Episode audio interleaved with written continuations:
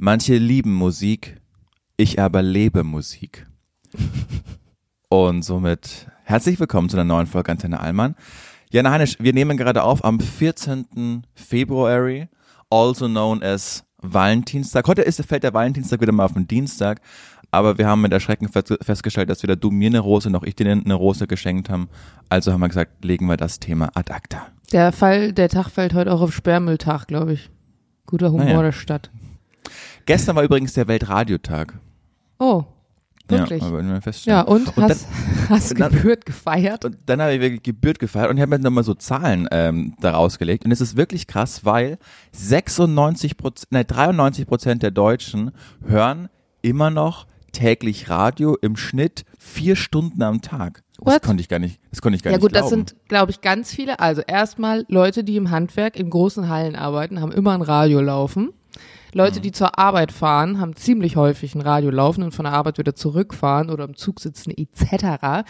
Und auch in so ähm, in so schönen Pausenräumen von so irgendwelchen Leuten, die als Beamte arbeiten und dann in sich so einer Kaffeeküche da treffen oder in der Teeküche, die haben auch Ja. immer Radio laufen. Boah, ich weiß noch, habe ich dir mal von erzählt, dass ich ähm, Praktikum in der Bank ja machen musste? Nee, es war so- aber es das passt zu dir, so richtig schön schnöselig. Das war echt, das war so ein Pain, Alter. Ich war ja auf einer, ähm, also kennt ihr das auch in, ist es Voss, Fachoberschule? Ja, habe ich schon mal gehört. Gibt's Genau. nicht in Bremen, also da, wo ich herkomme, soweit ich weiß, Genau. aber habe ich auch schon mal gehört. So, und da äh, war ich ja in der Wirtschaft, im Wirtschaftszweig und dann musste man in der elften Klasse, was völlig irre ist, mussten wir da in einem Halbjahr ähm, ein Praktikum machen. Und Warum zwar, ist das irre? Weil, weil erkläre ich gleich, zwei Wochen Praktikum, zwei Wochen Schule, zwei Wochen Praktikum, zwei Wochen Schule, zwei Wochen Praktikum, zwei Wochen Schule, bis zum Jahresende, in der ganzen, ganzen elften Klasse. Ein Jahr Und- lang. Ein Jahr lang und du hast zwei Stationen gehabt und mein erstes, meine erste Station war eben in der Raiffeisenbank. Weil, Ganz ehrlich, aber da, da muss ich jetzt mal kurz rein, das ist ja richtig unlogisch, wenn ihr das wirklich ein Jahr lang mit diesen zwei Wochen habt. Das heißt, euch fehlt ja die Hälfte der Schulzeit und am Ende haben wir ein fucking Zentralabitur. Oder ist der Nee. Bayern trotzdem besser als Bremen, obwohl wir das Doppelte der elften Unterrichtsklasse hatten oder was? nein, nein, ich habe ja noch Fachabitur. Ach ja, stimmt. So Ja. einer bist du. Genau. Also ich habe noch Fachabitur und das war nicht so ähm, einfach, weil man ja dann in diesen zwei Wochen hatte man wirklich, dann ist ja alles aufeinander ein, auf, einen, ein, ein, auf einen eingeprasselt, wie man sich zum Beispiel auch richtig ausdrückt. Und ähm, ich glaube, im ersten Halbjahr, da haben die ganz krasse Vorsätze gehabt, da haut dann immer so 30 Prozent raus. Also das war dann immer so ein, ein echtes Prüfungshalbjahr und dann in der 12. Klasse hast du dann ganz normal nur einfach Unterricht. Egal, worauf ich hinaus wollte, ist, dass ich in der Raiffeisenbank war, ja.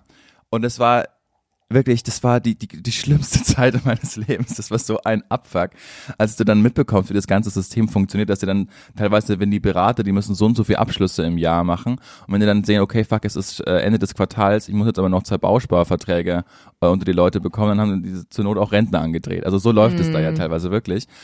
Und dann hat mich das Radio wirklich gerettet, weil ich hatte eine Station, war in dieser Hauptzentrale und dann eine Woche später in so einer Nebenzentrale und in dieser Nebenzentrale durfte man Radio hören. Und das hat mich wirklich durch den Tag gebracht. Also äh, Landeslied ist das Radio und ich glaube, es ist Energy München gelaufen, ohne dass ich da jetzt selbst bei Energy arbeite, aber das hat mich einfach, das hat mich so durch den Tag gebracht. Und da hat, das hat mich richtig gerettet einfach. Ja. Und dann gibt's, habe ich die, die Story noch nie erzählt am Weltkinderspartag. Kenne ich. Also ich kenne da können, können alle dann so ein kleines Kinderkonto eröffnen und so. Das ist das doch, oder?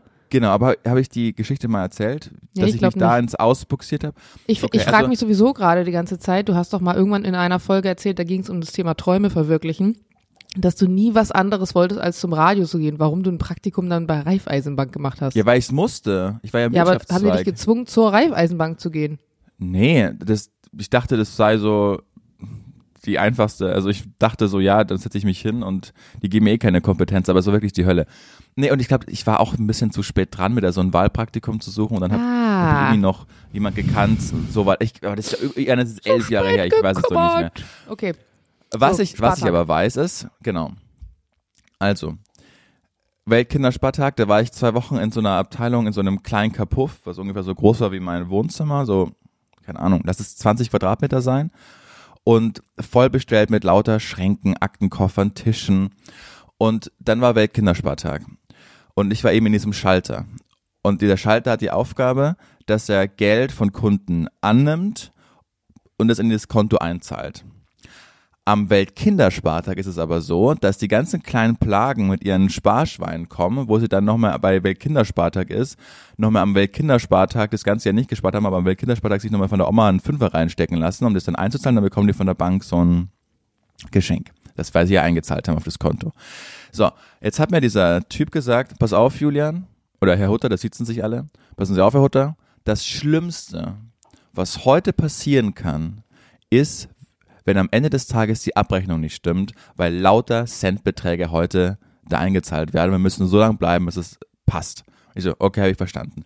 Das heißt, meine Aufgabe an diesem Tag war acht Stunden lang, diese vollen Sparschweine der Kinder entgegenzunehmen, in eine Maschine zu schütten, die die Münzen sortiert hat. Das heißt, man hatte oben dieses äh, Geld reingeschüttet, da war so ein Trichter und dann war das wie so ein Kettenkarussell, wenn man so möchte, wo lauter Säckchen dranhingen und dann wurde quasi das, die Münzen bei den Größen sortiert und dann halt die 2-Euro-Münzen einen Sack, die 1-Euro-Münzen einen Sack, dass man am Ende des Sack den Sack abnehmen konnte, den Geldbetrag draufschrieb und weglag. Und dann kam er irgendwie ins Tresor, in den Tresor.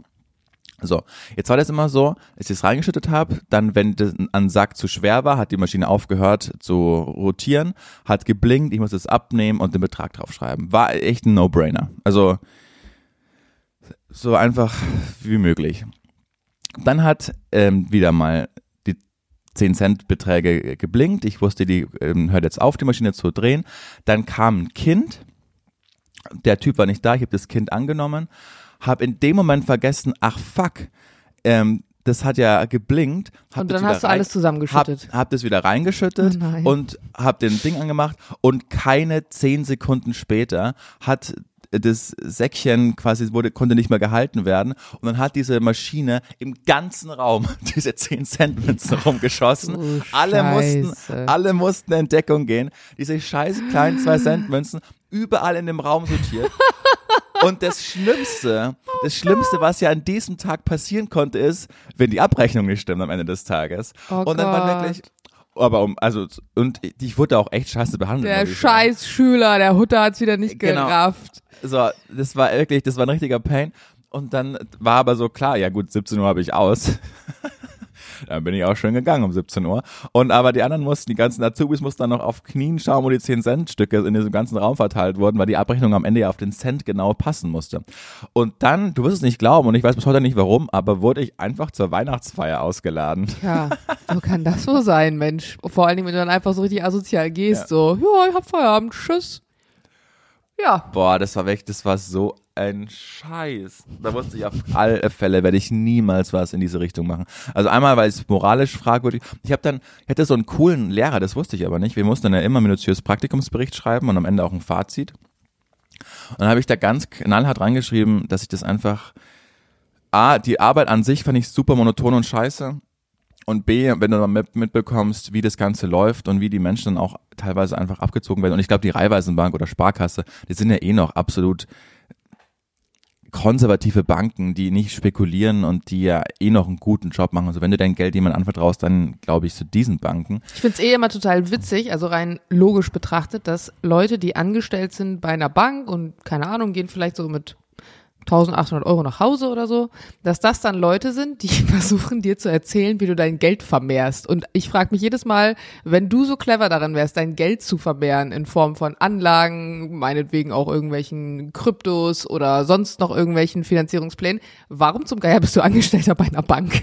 Also Ja, also A, glaube ich, dass die mehr verdienen als 1800 netto und B, diese Berater, die, also ich habe da schon zwei, drei kennengelernt, die hatten da schon echt drauf. Also die, äh, ich weiß zwar nicht, ob sie das dann nur Geschmatze waren, aber sie haben wirklich dann richtig teure Autos gefahren, haben richtig teure Wohnungen gehabt, weil sie das auch geschickt angelegt haben. Vielleicht war das auch immer nur so ein Zeitmomentum, das sie dann hatten und jetzt sind sie im Gefängnis, was sie sich verspekuliert haben mit fremdem Geld. Ja, also Autos ist ja immer so ein Ding. Das, ich meine, wie viele Leute fahren mit Leasingwegen rum, die, Ja, die überhaupt schon. nicht gehören? Gut, Wohnung, okay. Aber ähm, also ich habe ein paar Leute, die, die Bankmenschen sind in, in meinem privaten Umkreis und keiner von denen ist jetzt sonderlich vermögend. Okay, verstehe. Ja, das, das, das, das, also ich weiß, was du meinst. Es ist ja genauso bei diesem Schneeballsystem, äh, wenn diese, ähm, ah, wie hießen die, die da, die zwei Brüder, diese Jungen, die mit Kollega da auch mal so einen Deal gemacht haben und dann so ein Schneeballsystem erfunden haben und dann, äh, ah, wie, wie hießen denn die? Den? Fall kenne ich tatsächlich nicht. Also ich weiß, dass es ein Schneeballsystem ist, aber ich kenne das nicht von, von Kollegen mit irgendeinem Fall. ja, die dann auch sagen, ihr müsst jetzt euer Geld in die Hand nehmen und deren Reichtum basiert quasi nur darauf, dass es halt immer wieder andere Idioten gibt, die da mitmachen und sich denken, Ja, so Pyramidensystem, ja, genau so ja, läuft's. mm. ja, genau. Es gibt ja auch genug Ah, Kosmetikfirmen und so, die in ähm, diesem Bereich äh, tätig sind. Also und leider fallen halt auch Ja. immer wieder dann die Leute darauf rein, denen es eigentlich gerade schlecht geht, weil sie dann empfänglich sind für Ja. so für so Sätze wie ähm, äh, selbst Zeitmanagement einteilen, gutes Geld von zu Hause aus verdienen, mit Kindern kombinieren, bla bla. Also die holen sich ja oft dann eben so Frauen ran, die paar Jahre zu Hause waren, weil sie irgendwie die Kinder behütet haben und sie selber wieder Geld verdienen wollen und dann kaufen die da arschteure Kosmetik, Ja. die sie dann loswerden sollen. Und naja, also ähm, ja, Boah, ich- schöne, schöne, ich will- schöne Story. Ich will noch eine Geschichte erzählen, das ist echt krass. Ergo-Versicherung.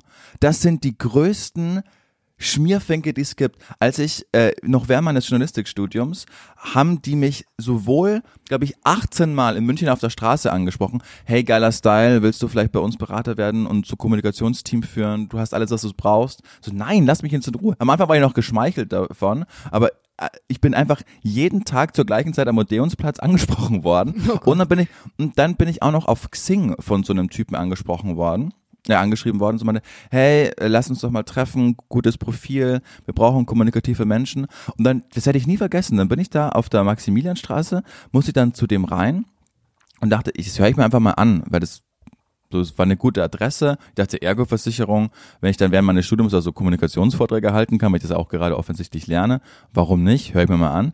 Und dann war das so ein, sorry, das war so ein geschmiertes Arschloch einfach, so Haare zurückgegelt, sein ähm, sein Porsche Cayenne Schlüssel so demonstrativ auf den Tisch einfach gelegt, im Hintergrund nur so Fotos, wie er mit seinen Freunden Champagner spritzen im Club war einfach und dann meinte, Oh also es war wirklich, das war so, so unseriös einfach. Meinte, der hat auch so ein Schneeballsystem da aufgebaut. Und dann meinte er so, ja, pass auf, was braucht ein Kapitän, Julian? Was könnt, wie könntest du diese Oh Gruppe nein, führen? und solche So scheiß. Phrasen, oh und, und, dann, Gott. und dann dachte ich mir so, oh mein Gott, wo bin ich denn hier reingeraten? Einfach, so ein schmieriger Typ, so dieses, das Hemd, so ein pinkes Hemd bis zum vierten Knopf aufgeknöpft einfach. So ein, also das war wirklich Mm, ich so, boah, boah, das war so richtig ekelhaft. Ich musste da einfach raus, genau. Und dann hat er gesagt, also pass auf, Julian, ähm, ich würde dich sofort anstellen, du hast alles, was du brauchst, um bei uns erfolgreich zu sein. Es ist, gibt jetzt nur eins. Wir machen so ein Fortbildungswochenende ähm, immer, das ist in einem Luxushotel. Da bilden und wir euch alle aus. Essen for free Da bilden wir euch alle aus. Da wirst du auch auf deine neuen Kolleginnen treffen und Kollegen treffen. Äh, Es wird eine fantastische Sache. Das Einzige, viele nehmen das jetzt an, nehmen diese Fortbildung des Luxushotel mit und sagen dann, nee, sie machen es doch nicht. Deshalb müsstest du jetzt hier ähm, mir 300 Euro geben, damit du dann diesen. Kon- dann, dann ich so, Willst du mich verarschen, Digga? Steh mal nicht meine Zeit. Ich bin aufgestanden nach einer Stunde und bin einfach gegangen und dachte, was war das? Und da war ich 20 oder 21. Also das war, also das war wirklich, da dachte ich mir, das gibt und ihr seid einfach eine Versicherung. So kann es doch nicht funktionieren. Ja, shit. Doch, äh, Jules hat mir mal erzählt, dass er sowas ähnliches mal hatte. Ich weiß nicht mal, wie das hieß und ich kenne da auch nicht so eine Details, aber das waren auch Versicherungen, glaube ich. Ja, Das das- war in Magdeburg so eine Phase, wo ganz viele, meinte er, wie hießen die? Ich komme nicht mehr drauf, aber wo auch so ganz viele von denen angequatscht wurden und dann alle ihre Leute im privaten Umfeld damit reingezogen haben, wie halt wirklich so Mary Kay und Co. und diese ganzen Kosmetik-Sachen. Mhm. Aber ich würde gerade ganz gerne mal weil du das so angesprochen hast mit den Vorträgen, eine meiner drei Fragen stellen. Die passt nämlich Ja. so super schön zum Thema. Und zwar, über welches Thema könntest du eine 30-minütige Präsentation aus dem FF halten, ohne jede Vorbereitung? Das könnte ich machen über Blink 182 und die ganzen Zerstreuungen, die es dann gab, mit zweifachen Reunion. Das könnte ich machen über die Rivalität zwischen Rafael Nadal und Roger Federer, die dann letztendlich in einer richtigen Freundschaft gemündet sind. Das könnte ich machen über die über den Werdegang von Joko und Klaas und Florida Uh. TV. Da machen wir mal eine Sonderfolge zu. Das finde ich spannend. Ja, das könnte ich machen. Boah, früher war ich ja so ein ganz krasser Sneakerhead. Da kannte ich ja alle Modelle und alle Release, aber da bin ich jetzt echt schon ein bisschen raus. Das Stehen die immer noch vor der Tür, by the way? Ja, stehen immer noch vor der Tür. Stillstanding. Mm, ja, Ja, aber es reicht mir schon. Also Sport, Musik, also sowas habe ich auch erwartet. ja, Ja, sowas. Äh, für politische Sachen geht man Wissen nicht tief genug. Ich habe mir das jetzt auch wieder gedacht, ist das ja auch so. Boah, meine erste Frage, Jana, warst du jetzt noch wählen? Nö. Darf ich, darf ich, dazu, darf ich dazu was sagen? Ja. Auch wenn das dir nicht gefallen wird. Aber ich kann nicht verstehen, ähm, sechs Autostunden von Berlin kämpfen Leute um ihr Leben und zwar seit über ne- oder seit jetzt einem Jahr, um eine Demokratie zu bewahren, um wählen gehen zu dürfen. Im Iran gehen die auch auf die Straße, um von der Autokratie wegzukommen. Und wir haben eine Bürgerpflicht zu wählen. Und im Angesicht dessen, dass es so bröckelig ist, die Demokratie auf der ganzen Welt, gehen wir nicht wählen. Warum nicht? Das bricht mir mein Ich Herz. glaube, weil wir uns auf der einen Seite oder ich in dem Fall, du bist ja wählen gegangen, ich glaube, weil wir diese Demokratie zu sehr als gegeben hinnehmen. Also wahrscheinlich mh, zweifelt man nicht sonderlich daran, dass es jetzt hier in Deutschland so weitergeht, wie es weitergeht. Ich kann mir auch vorstellen, dass zum anderen, zumindest wenn du dir jetzt mal die letzten Berliner Regierungen anschaust, ähm, ich nicht, also ob das jetzt rot-grün wird am Ende oder rot-rot oder was genau wollen sie anders machen, wenn du dir die Wahlprogramme anguckst? Ich glaube nicht, dass es eine sonderlich große Veränderung geben wird und ich glaube, es ist auch so ein bisschen die, also aus meinen Augen kann ich sagen, es geht gar nicht um die Demokratie, sondern das Vertrauen, das man mittlerweile verloren hat, weil man nicht das Gefühl hat, dass sich egal wer oben sitzt und wer am Schalter sitzt, sich was ändert. Ich glaube, das ist es eher. Und bei mir kann ich auch ganz ehrlich dazu sagen, bei der letzten Wahl, die wir jetzt, wann war die denn? Vor anderthalb Jahren. vor anderthalb Jahren, ne? Ähm, habe ich zumindest gemerkt, dass gerade in der jüngeren Generation, da ist so ein richtiger, so ein richtiger Boom, so ein richtiger Schwall durchgegangen, dass alle super wahlmotiviert waren im Vergleich zu den Jahren davor. Das habe ich zumindest so wahrgenommen. Gerade auch Grün und gerade auch Gen Z, die haben da ja extrem, sind da ja extrem vorangegangen. Und jetzt mit der verkackten Berlin-Wahl, also ich meine, es eine Zeit lang stand ja überhaupt im Raum, ob sie überhaupt die Wiederwahl hinbekommen. Also es nicht mal zu schaffen, eine Neuwahl zu arrangieren. Da bin ich halt schon, sorry, aber dann so genervt von dem Thema, dass ich mir denke, ja, ob ich das jetzt mache oder nicht, ist wahrscheinlich die falsche Einstellung, hast du wahrscheinlich Ja, sogar recht und man nur- müsste wahrscheinlich dankbarer sein dafür, dass man diese Möglichkeit hat. But it is how it is. Nee, nicht ist es how it is. How it Doch, is. ich kann es jetzt nicht mal rückgängig machen.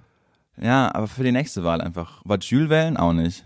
Jules wohnt ja nicht in Berlin, also Jules ist nicht hier gemeldet. Ah, verstehe. Ja, okay. Nee, also das, das tut mir, also das, das da, ich, ich schätze dich, aber da kann ich, das kann ich nicht verstehen. Auch mit, es wird sich nichts ändern, weil das ist so das, das, das Dampfgeplappere von, von Menschen. Ein kluger Mann hat mal gesagt, wir sind nicht schuld, ähm, ähm, was vor, vor 90 Jahren passiert ist, aber wenn wir die Demokratie nicht waren, wären wir die dümmste Generation. Und, und dem gebe ich recht, weil es ist, äh, wenn du mal die Weltkarte anschaust, in den allerwenigsten Regionen ist, gibt's noch, ich glaube, auf 18 Prozent der Be Be Weltbevölkerung gibt's noch Demokratie und das ist, also ich will nicht autokratisch geführt werden, aber das passiert, wenn Menschen nicht mehr zur Wahl gehen, vor allen Dingen junge Menschen, wenn du dir das immer anschaust, dass vor allen Dingen die älteren Menschen über die Zukunft bestimmen, weil die Wahlbeteiligung bei älteren Menschen immer so viel höher ist und die viel konservativer auch wählen als junge Menschen und die wählen quasi unsere Zukunft. Und das ist, Mhm. das ist grundschlecht. Deshalb müssen vor allen Dingen junge Menschen wählen gehen, weil das unsere Zukunft ist.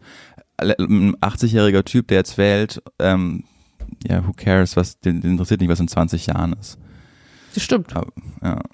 Aber ähm, du weißt, ich halte dann nicht mit meiner, vielleicht habe ich mich jetzt auch total unsympathisch gemacht, aber vor allen Dingen halte ich auch die Plattform für gerade die wir haben zu wichtig, als zu sagen, ändert sich eh nichts.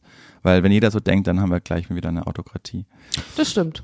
Ich glaube, das kann man auch nicht auf alle Punkte so um- ummünzen. Mit dem ändert sich eh nichts. Aber ich weiß gar nicht, ob wir das mal in einer Podcast-Folge hatten, mit dem keine Kinder kriegen und wie die Welt und so weiter und so fort. Ja, haben wir gemacht. Ja, hatten wir gemacht. Und ähm, wenn ich ehrlich bin, tief in mir drin, und es mag sich jetzt super krass anhören, aber ich bin auch der Meinung, der Zug ist abgefahren in jeglicher Hinsicht. Und ich glaube, deswegen ist man auch auf eine Art und Weise so demotiviert. Mhm. Naja, aber dann lass doch wenigstens noch die Zeit, wo wir hier sind, noch irgendwie gut gestalten. Und nicht. Guck mal, die, die fucking CDU hat gerade in Berlin gewonnen. Ja. Mit 28 Prozent. Ähm, ohne dass ich jetzt. Und die ist, die ist schon echt konservativ, die CDU in, in Berlin. Aber äh, egal, lass uns nicht zu politisch werden. Ich habe nur eine witzige Podcast-Folge gehört von Lanz und Precht, weil ich da jetzt kurz anknüpfen. Und ich finde, wir sollten nicht zu dystopisch werden wieder. aber da ging es um Alarmismus. Und man hat sich so richtig vorgenommen, wie Markus Lanz dachte, ich will jetzt einfach hier mal optimistisch sein. Ich will sagen, es, es ist nicht schlecht auf der Welt und hat so seine ganzen Fakten gehabt. Und Richard David Precht, den ich eigentlich nicht so gerne mag, aber der hat so auf jede, auf jeden Punkt von Lanz ist er, ja, das ist ja Quatsch, Markus. Und dann sind zum Beispiel, Richard, dieser Alarmismus. Wenn der Regenwald brennt und Menschen sagen, die Lunge der Welt brennt. Das ist falsch, Richard. Ein guter Prof aus Cambridge hat das widerlegt und gesagt, wir kommen da bei plus minus null raus. Der Regenwald erzeugt wahnsinnig viel Sauerstoff, aber er nimmt wieder genauso viel. Es ist eine Plus-Minus-Rechnung. Das mag schon sein, Markus, aber wenn ich an den Regenwald denke, wenn er abbrennt, dann denke ich an diese irre Vielfalt an Tieren, die einfach verstümmeln. Dann denke ich an Viren, die freigesetzt werden, weil sie so im Inneren des Urwalds liegen, dass das menschliche Immunsystem, also das jegliches jegliche Argumentation oder jeglichen Punkt so herrlich, herrlich schön einfach zerbröselt von Lanz. Und eigentlich sind sie eingegangen mit genau der Thematik, die du es auch gerade gesagt hast, dass in den 60er Jahren schon junge Menschen gesagt haben, sie wollen keine Kinder mehr, weil die Weltlage gerade so ist. Mhm. Und was dann kam, war, waren die besten fünf, die Generation unserer Eltern, das war die goldene Generation, die haben den Wohlstand mitgemacht, die haben den Frieden mitgemacht, da war einfach alles gut, wenn man, wenn man so will. Und dann, äh, das hat eben Lanza ja, aber auch, unsere auch Eltern gesagt. sind auch auf die Straße gegangen und haben gegen Atomkraft demonstriert. Genau, aber trotzdem hatten sie ihr Wohlstand und also das war ja eine gute Generation. Also mein Papa, meine Mama, unsere Eltern, die sagen ja, sie hatten ein fantastisches Leben, weil, weil 70 Jahre Frieden in Europa war. Mhm. Also klar war es immer wieder spitze auf Knopf mit Atomkrieg und sonst was, aber sie hatten ja letztendlich eine Frieden, eine kriegsfreie Zeit und Wirtschaftswunder erlebt und hatten alle einen Wohlstand aufgebaut und das, das haben die alle mitbekommen. Und dann, hat, und dann sagt Markus Lanz, ja, und das haben die damals schon gesagt. Warum sagen das die, die Kinder oder die, die Jugendlichen jetzt schon wieder? Naja, Markus, das kann ich dir schon erklären. Und dann hat er wieder angefangen mit Klimawandel. Und es war so, Mann, ich wollte, dass Markus Lanz einfach recht hat. Und ich wollte auch wieder zum Mut zum Leben. Ich habe ja totalen Mut zum Leben, aber ich wollte auch so, ja, vielleicht haben wir doch Kinder. Es wird bestimmt doch nicht so schlecht. Und darauf hoffe ich immer noch, aber Okay, Hundi. Oh, aber es fühlt sich, es war, war eine witzige Folge, muss man anhören. Ähm, Alarmismus heißt die Folge. Ich finde den, ich finde, du hast gerade eine, eine perfekte Überleitung geschaffen zu etwas, was ich am Wochenende, worüber ich mich sehr ausführlich unterhalten habe. Und ja. ähm, es passt auch zu etwas, was ich gestern gemacht habe. Und zwar war ich gestern auf der Ant-Man-Premiere, beziehungsweise Screening war es eigentlich, der neue Marvel-Film. Mhm. Ähm, geht jetzt in die fünfte Runde sozusagen im MCU, ist der dritte Teil, also der Ant-Man-Reihe. Und Ant-Man hat ja nichts mit dem Ende zu tun, für alle, die sich gar nicht aus auskennen im Marvel-Universe, sondern mit Ameisen, genau. Und Ameisen sind auch wieder Teil des Films gewesen. Meiner persönlichen Meinung nach ein bisschen zu wenig, also die sind ein bisschen kurz gekommen. Und Ameisen sind einfach, ähm, ich glaube, letztes Jahr hat beim deutschen Mikrofotowettbewerb, also das ist so eine Art Fotowettbewerb, wo es darum geht, kleine Dinge möglichst detailreich zu fotografieren. Da hat so ein Ameisenbild gewonnen. Ich werde mhm. das mal in die, in die Insta-Story bei uns auf dem Antenne Allmann-Kanal packen. Das sieht wirklich aus wie ein Ork. Also so ein Ameisengesicht. Wenn man sich das mal von Namen anschaut, das sieht aus wie ein Ork. Und generell sind Ameisen, wenn man sich mal ein bisschen mit denen auseinandersetzt, super krasse, smarte, intelligente Wesen. Und ich würde fast sagen, die sind fast schon schlauer als wir eigentlich, weil es ist nicht nur so, dass die ich meine, sozial ist immer ein großes Wort, aber es geht immer ums Gesamte. Es geht nie um den Einzelnen. Die sind unfassbar intelligent und ähm, haben sowas wie Kultur fast schon. Also es gibt Ameisenarten, die jedes Jahr Grenzen also ich habe auch im Westen nichts Neues geguckt, das passt auch perfekt dazu, by the way, aber dass sie jedes Jahr neue Grenzen stecken zwischen so rivalisierenden Ameisenvölkern mhm. und Haufen und da entstehen richtige Kämpfe und dann haben die irgendwann entschieden, man weiß nicht, wie sie das entschieden haben, ob das demokratisch war oder nicht, mhm. wahrscheinlich eher weniger, ähm, dass es ja total unsinnig ist, diese Kriege zu führen, dass sie stattdessen lieber tanzen und die treffen sich dann nee. wieder nach dem Winterschlaf. Die machen immer so, ein, so, eine Art Winterschlaf, dann fangen die ein paar Wochen, wenn der Frühling kommt, fangen die an, ähm, den Bau aufzuwärmen. Das machen die, indem die rausgehen, ihre eigenen Körper von der Sonne bescheinen lassen und dann wieder reingehen in den Bau, da ihren Körper abkühlen lassen und wieder rausgehen. Das machen die ein paar Wochen lang, bis praktisch der Bau ein bisschen wärmer ist als die Umgebung und dann können eben neue kleine Ameisenbabys schlüpfen und so weiter und so fort. Dann geht alles wieder los und dann treffen die sich an diesen alten Grenzen, wo die sich früher bekriegt Sehr haben, bis aufs Blut und tanzen stattdessen. Also wie so ein Ritualtanz. Mhm. Und das Allerkrasseste ist, dass es einen Pilz gibt. Ähm, ich weiß nicht, ob du momentan die Debatte mitbekommen hast. Es gibt so einen Horror. Nee, Also es, nee, gibt so, mhm. es gibt so einen Horrorfilm, ich weiß nicht, wie der heißt, weil ich gucke keine Horrorfilme, aber es hatte mir jemand erzählt. In dem geht es darum, dass Pilze ähm, die, die Macht übernehmen und dann äh, sprießen aus allen Köpfen der Menschen plötzlich Pilze und es ist wie so ein großes äh, Virus und so weiter und so fort.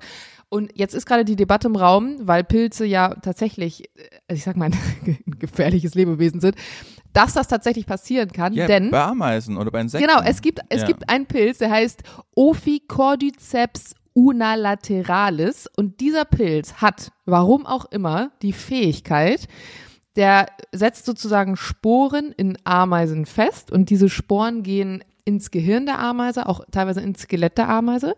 Und der Pilz schafft es dann, in dieser Ameise den Trieb auszulösen, also Kontrolle von ihrem Hirn zu Das so- übernehmen. ist Bei so Ameisen muss man sagen, 6% ihrer Gesamtkörpermasse ist bei denen Hirn. Das heißt, ein kompletter Ameisenhaufen mit 400.000 Ameisen entspricht ungefähr einem menschlichen Gehirn von der Leistung her.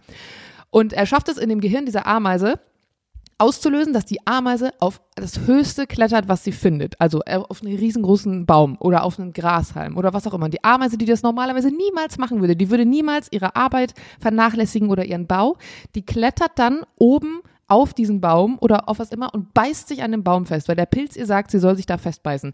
Und dann zerstört der Pilz mit seinen Sporen, mit sich selber das komplette Gehirn, der frisst das Gehirn der Ameise und dann ploppt dieser Pilz aus dem Kopf der Ameise raus und streut dann seine Sporen von diesem höchsten Punkt wieder nach unten auf die anderen Ameisen, also dass es weit getragen wird vom Wind und da geht dann der Prozess weiter. Und der Pilz, sein einziges Fortpflanzungsmittel ist praktisch, sich in diesen Ameisen festzubeißen und dann die dazu zu bringen, dass sie hoch nach oben klettern, damit er von da Das wieder seine Sporen verteilen kann. Und wirklich, ich habe mich mit Lukas aber auch wieder ausführlich drüber unterhalten. Das ist so verrückt. Wenn du, und, und dann frage ich mich immer, wie ist das evolutionär, wie hat das angefangen? Wie hat sich dieser Pilz dazu, also wie hat er das erkannt? Das ist genauso wie mit Katzen. Es gibt eine, ähm, ein, eine Virusart, ich weiß leider gerade nicht, wie die heißt, aber die hat sich somit fortgesetzt. Also erstmal löst die eine Art depressive Grundstimmung aus. Also das wurde das erste Mal bei Mäusen gesehen und diese Mäuse haben plötzlich keine Angst mehr vor Katzen gehabt. Also ihr natürlicher Feind, der ist plötzlich bei denen im Gehirn nicht mehr nicht mehr vorhanden, was dazu geführt hat, dass die Katzen halt dann, wenn sie so einer Maus begegnen, die befallen ist, einfach diese Maus fressen und dieses dieses Virus setzt sich dann in der Katze fest. Das ist das eigentliche Ziel des Virus.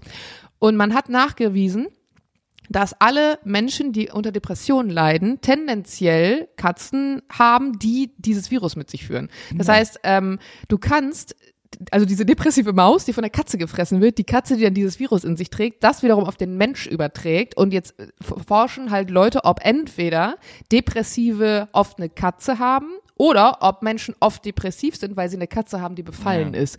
Ey, das ist so krass. Also wenn man sich wirklich in sowas mal einliest, dann, dann merkst du erst, wie klein du als Mensch bist. Und wenn du dann so einen Film wie gestern guckst, nämlich Ant-Man, wo es dann ums Metaversum und was weiß ich was alles geht und Welten, die wirklich mikroskopisch klein und so weiter, da denkst du wirklich, ey, wir Menschen, das ist doch eigentlich nur ein Witz. Also wirklich. Erstmal habe ich dir gerade so gern zugehört. Das hast du gerade, also es war unglaublich interessant, wie du das gerade erzählt hast. Und äh, da, ich bin voll deiner Meinung, ich hatte zum Beispiel hier am Daumen, wir Menschen halten uns immer so für die Überspezies, ne? Hm. Habe ich Tennis gespielt, dann hatte ich so eine ganz große Nagelbettentzündung. Und ich war zwei Wochen, war mein ganzer Alltag quasi nur auf diesen Daumen ausgelegt. Ey, wirklich, ey, alles, was mit Nagelbett zu tun hat, das, da kannst du, deswegen haben die auch früher gefoltert mit Fingernägeln. Das ist so Ja. schmerzhaft. Aber trotzdem, ich dacht- denke immer so, wie können wir Menschen uns so als diese Überspezies identifizieren? Und dann macht mich so ein scheiß kleiner Daumen einfach für zwei Wochen Arbeit, also nicht arbeitsunfähig, aber so, weißt du, währenddessen ein, ein, ein Tier juckt, so. Ja. Ist, und dann, dann, ähm, und, und weißt du noch, die, die Kinder früher, die einfach mit Lupen so Ameisen und Insekten angezündet haben? Boah. Ich ka- kannte solche Kinder nicht. Also ich kenne das, Das war- aus Filmen. Doch, das war, das war so, das hat mir mein Herz immer so zerbrochen, aber ich hab immer gesagt, hört auf damit, was, warum, du bist so blöd, das sind nur Viecher. Das hat, oder die haben so Fliegen, die, So die, blöd. die haben Fliegen, den, die Flügel rausgerissen, aber aus dem Boah, Fenster ja. geworfen, so. Das, das hat mir immer mein Herz zerbrochen, so, warum macht ihr das denn? Das sind Und Menschen, wird- die auch irgendwie später so leicht psychopathische Ja. Verhaltensweisen Das glaub- aufweisen. Das glaube ich auch. Und was du da gerade erzählt hast, dass sie dann äh, diese Linien ziehen, die Ameisen und tanzen, so wie krass ist das einfach und wie dumm Ja. ist der Mensch, dass wir, dass wir sowas einfach überhaupt nicht wissen und uns trotzdem erheben. Also musst du dir schon mal überlegen, was, wie, wir- wie wir mit Tieren umgehen. Das ist ja, das ist ja Wahnsinn. Also geh mal rein bei Tönnies, 42.000 Schweine, wenn er jeden Tag abgeschlachtet. Ja, das ist ja, ja. irre einfach. Ja, das ist wie wir sind. Bist du ready für meine zweite Frage? Für deine zweite, was war denn deine erste? Ob du gewählt hast? Ach so, okay. Ja. Ja, ich bin ready. Was hat dir Berlin gelernt, was du vorher noch nicht kanntest? Oder was hat dir Berlin gelernt und gelehrt? Ist das überhaupt grammatikalisch ein richtiger Satz? Was hat dir Berlin gelernt? Gelehrt. Was hat dich Berlin gelehrt, wenn dann? Mm, was hat mich Berlin gelehrt? Ich frage mich halt manchmal, also viele Sachen in meinem Leben haben ja erst Entwicklung genommen, seitdem ich in Berlin bin. Aber ich glaube auch, dass viele Sachen diese Entwicklung auch genommen hätten, wenn ich in einer anderen Stadt gewesen bin. Deswegen ist es gerade voll schwer für mich, das auf die Stadt umzu, umzumünzen. Also erstmal hat Berlin mich gelehrt, dass Berlins Ruf nicht Berlin entspricht. Weil man immer bei Berlin sagt, Berlin ist so riesig und so unübersichtlich und so groß. Und wenn du einen Menschen in Berlin triffst, dann triffst du den nie wieder und so weiter und so fort. Das kann ich überhaupt nicht bestätigen. Weil die meisten Menschen, also zum Beispiel habe ich, also dummes Beispiel, aber ich habe mal irgendwann beim Italiener so eine kleine Oma mit, mit Dackel äh, kennengelernt.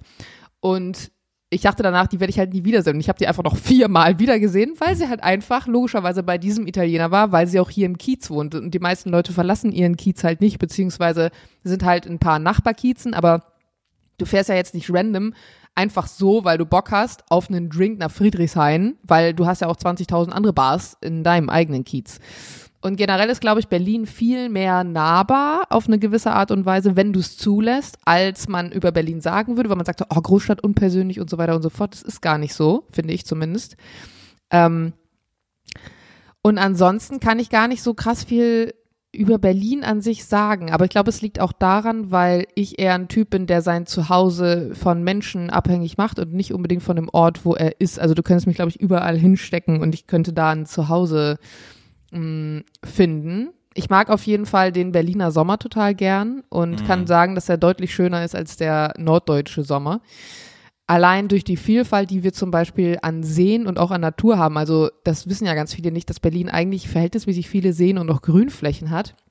Und ich es schon angenehm finde, einen Sommer in Berlin zu sein. Also es hat, und dann zu sagen, oh, wir fahren zur Museumsinsel, wir schauen uns ein, abends ein Konzert an, wir sitzen da mit unserem Bier, liegen an der Spree und gucken uns einen Sonnenuntergang an. Also Berlin hat schon viele tolle äh, Sachen, die die es vielleicht woanders nicht gibt. Aber ich würde, ich, ich könnte dir jetzt nichts benennen, was es mich gelehrt hat in dem Sinne. Ja, aber es war doch schon eine gute Antwort. Also, mich hat es zum Beispiel gelehrt, dass, äh, dass ich immer in einer Großstadt leben will und dass München zum Beispiel keine Großstadt ist. Also ich glaube, dass Berlin einfach die einzige Großstadt ist, die wir in Deutschland haben, die einzige Metropole. Oh, das ist jetzt eine krasse Aussage. Mhm. Ja, naja, wir Warum? Also jetzt im Vergleich zum Beispiel zu Frankfurt, warum würdest du sagen, Berlin ist eine Großstadt und Frankfurt nicht? weil es einfach viel größer ist und viel mehr Vielfalt bietet. Und ich muss sagen, Frankfurt kenne ich nicht. Aber was hat Frankfurt, wie viele Einwohner? 600.000? Ist ja keine Das Großstadt. weiß ich nicht, aber es gibt ja feste Regeln, ab wann eine Stadt als Großstadt gilt. Und nur weil du jetzt sagst, oh, die Stadt ist kleiner, ist, also was Genau, ist das Argument, dass du sagst, es ist keine Nein, nein, Großstadt? äh, einfach subjektive Empfindung.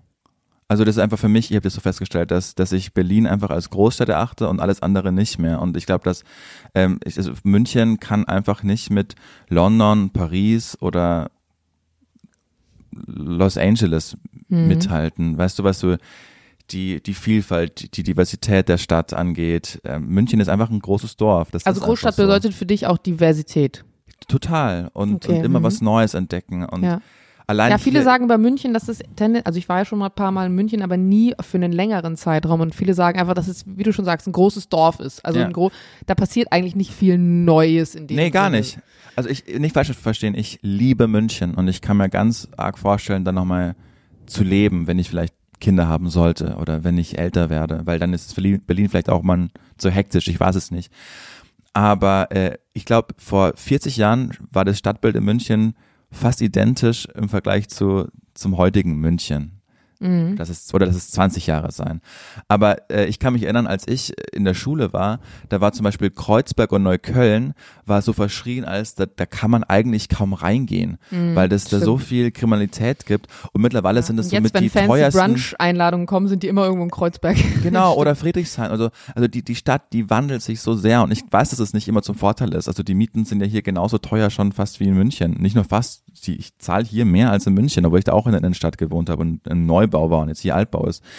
Aber ähm, es fasziniert mich, wie sich die Stadt immer verändert und ich weiß nicht, wer das gesagt hat, aber das ist ein tolles Zitat. Berlin ist verdammt dazu, immer was zu werden und nie was zu sein. Und das Krass, kann ja. ich Oh, das passt richtig gut. ja, das finde ich, das ist, das halte ich für, ein, für eine grandiose Beobachtung einfach. Ja. Und das, und ich liebe das, hier dabei zu sein. Und wie du das genauso sagst, diese, jeden Samstag, wie ich auf diesem Markt bin, weißt du, sehe ich Mhm. immer die gleichen Menschen. Und das ist, dann ist es auch wie im Dorf. Aber ich kann halt auch was sagen, ja, ich setze mich jetzt 20 Minuten in die S-Bahn und bin in einer ganz anderen Stadt, obwohl es immer Ja, noch dieselbe voll. ist. Ich hatte doch mal irgendwann erzählt, dass meine Freundin, die hier auch in Charlottenburg gewohnt hat, in der Nähe nach Kreuzköln gezogen ist. Ja. Und ich damals gesagt habe, so, hä, warum gibst du deine Wohnung hier auf, in, ne, fucking mitten zentral in der Nähe vom Kudamm, um nach Kreuzköln zu ziehen. Und du kommst da an, allein schon beim Umzug und du hast einfach das Gefühl, du bist wirklich nicht In nur in einer anderen Welt, sondern fast schon in einem anderen Land einfach so, Ja. weil es so viele Kulturen da gibt, die sich mischen und du so viele andere Eindrücke hast. Und allein die Leute, wie ich da damals gesagt habe beim Umzug, wie viele Leute uns während des Umzugs im Treppenhaus gefragt haben, ob sie was tragen helfen sollen oder sogar Sachen einfach kommentarlos mit hochgenommen haben. Das wäre dir hier in Charlottenburg niemals passiert. Hier Nee, hätten nee. sie gesagt, ab 22 Uhr denkt ihr an die Ruhezeit, Hausordnung, bla bla bla. Und so wie du es schon sagst, ja, diese, ich glaube, diese, diese, diese Diversität, die wir haben, diese unterschiedlichen Kulturen, diese, diese Einstellung und auch das Thema, was wir irgendwann mal hatten mit Veganismus oder ja auch LGBTQ und was weiß ich und, und Leute, die vielleicht auch irgendwelchen Minderheiten angehören oder ich, I don't know, die haben es eigentlich in Berlin im Vergleich zu anderen Orten schon, glaube ich, entspannter, ohne dass ich das jetzt wirklich beurteilen kann, aber ja, Nee. ich weiß, was du meinst. Und deshalb ist es reines subjektives, subjektives Empfinden, dass ich das als Großstadt als einzige festgelegt habe. Also einfach in, in meiner Wahrnehmung ist es einfach so, dass und wie du schon sagst, ähm, das ist halt so einzigartig. Da haben halt vor 30 Jahren noch zwei andere, äh, zwei verschiedene Systeme in der Stadt geherrscht. Deshalb, wenn du an Alex fährst, das ist ja auch eine Zeitreise äh, in die DDR, weil das halt einfach noch teilweise mit diesen Plattenbauten so aussieht wie wie damals. Ne? Ja. Das ist halt einfach ein ganz anderes Stadtbild. Das hat mich äh, Berlin gelehrt und es hat mich es hat mich politisch gesehen auch konservativer gemacht, tatsächlich. Mhm. Konservativer als in München. Mhm. Ähm, ich weiß nicht, ob's und äh, nicht falsch verstehen, ich bin immer noch, was humanitäre Politik angeht, bin ich immer noch links damit, äh, auf jeden Fall. Und ich finde, jeder sollte, wir sind so ein reiches Land, jeder sollte hier seinen Platz finden. Aber ich habe gelehrt, äh, gesehen und gemerkt, dass viele Vorurteile auch einfach stimmen.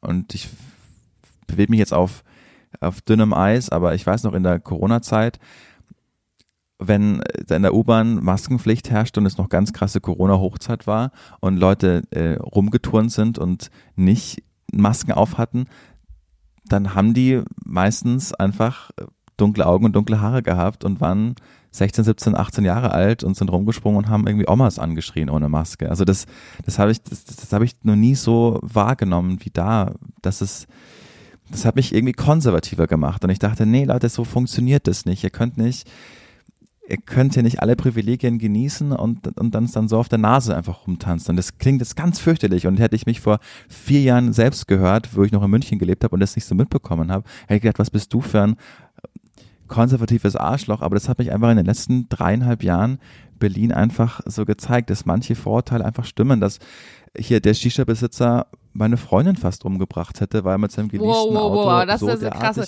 Also dann, äh, ich muss kurz hier eine Lanze brechen.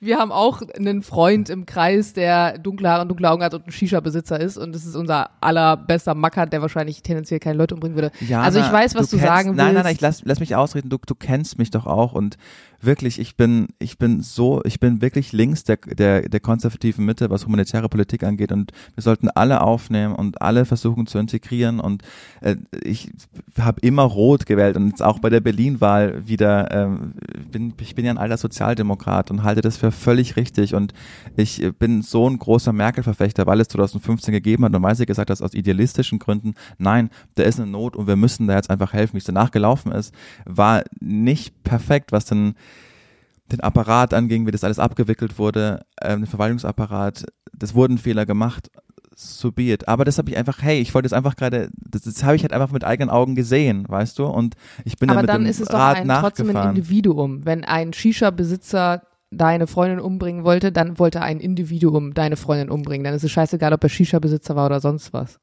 Also ich finde diese Äußerung, äh, die muss ja in diesem Kontext überhaupt nicht geschehen. Genau, aber es war trotzdem eine Beobachtung, dass, dass, es, dass ich es einmal gesehen habe und dann war das der Typ, der einfach wahnsinnig ignorant war und mich kurz davor war zu verprügeln und anzuspucken, weil ich gesagt habe, du kannst doch nicht da so ranfahren, meine Freundin überfahren und dann einfach wegfahren. Entschuldig dich wenigstens. Ja, verpiss dich. Also das, das genau, das hätte genauso gut ein Deutscher sein können. Ich will ja nicht sagen, dass es nur Shisha-Besitzer sind, sondern ich habe das aber einmal miterlebt und dann war es eben so, Ja. so ein Typ. Und, und dachte ich mir, oh, das kann, das kann doch einfach nicht sein. Da wird, da wird Schwarzgeld drin gewaschen und das wird auch, das passiert auch in deutschen Läden. Keine, äh, oh, ich, oh, ich glaube, diesen Teil schneiden wir raus, Jana. Ich rede mich da am Kopf und Kragen. Aber ich habe jetzt dann einfach in den letzten drei Jahren Beobachtungen, von denen ich nie gedacht hatte, dass ich sie so fälle und dass sich einfach manche Stereotypes erfüllen. Mhm. Ich, ich, ich verstehe deinen Punkt und ich sehe auch das, was du sagst. Ich glaube trotzdem, dass man das auch in einem anderen Kontext sehen kann, denn am Ende des Tages, wie du jetzt zum Beispiel diesen Fall mit deiner Freundin beschreibst und dass es in dem Fall genau zugetroffen hat auf diesen Stereotyp, hast du mir auch schon Geschichten im Podcast erzählt oder ich habe dir Geschichten erzählt, was klassische weiße Allmanns waren. Natürlich. Das heißt, am Ende des Tages kommen wir wobei raus, dass es Menschen gibt, die scheiße sind. Und ob die jetzt einen Migrationshintergrund haben oder der klassische Achim Allmann sind oder nicht, das verfälscht halt, finde ich, die Sichtweise und das Ergebnis, wenn man dann sagt, hey, äh, es war ein Shisha-Besitzer. Weil ja, wie viele Geschichten haben wir schon erzählt, die wir erlebt haben, wo Leute sich daneben benommen haben, wo es kein Shisha-Besitzer war. Das heißt, am Ende des Tages, du kannst immer auf Leute treffen, die sich daneben benehmen. Absolut, da gebe ich dir zu 100% recht. Aber ich halte es für wichtig, dass Menschen wie wir, die, ähm, die, die eine Willkommenskultur begrüßen und fördern und, und ähm, Sophie hat Flüchtlingen als während ihres Studiums ganz viel Sprachunterricht gegeben und die haben sie dann zu Hause eingeladen mit dem, was sie wenig hatten und haben ihr gekocht. Ich weiß das ja all, also das, das, das ich, ich liebe solche Geschichten und ich will, dass es so noch viel mehr gibt. Aber dennoch halte ich es für unsere Pflicht, dass nicht die Rechten, die das einfach sagen, weil es ihr weil es eher auf die Agenda passen, sondern dass auch wir Menschen, die links der Mitte sind, einfach solche Dinge auch ansprechen dürfen. Und es ist mir einfach aufgefallen in der Corona-Zeit, und in der bin ich erst nach Berlin gezogen, dass wenn äh, Leute keine Maske getragen haben, wenn äh, Sachen passiert sind, von denen ich dachte, das kann gar nicht wahr sein, dann ist mir einfach oft aufgefallen, dass es, dass es Leute waren, die dunkle Haare und dunkle Augen hatten.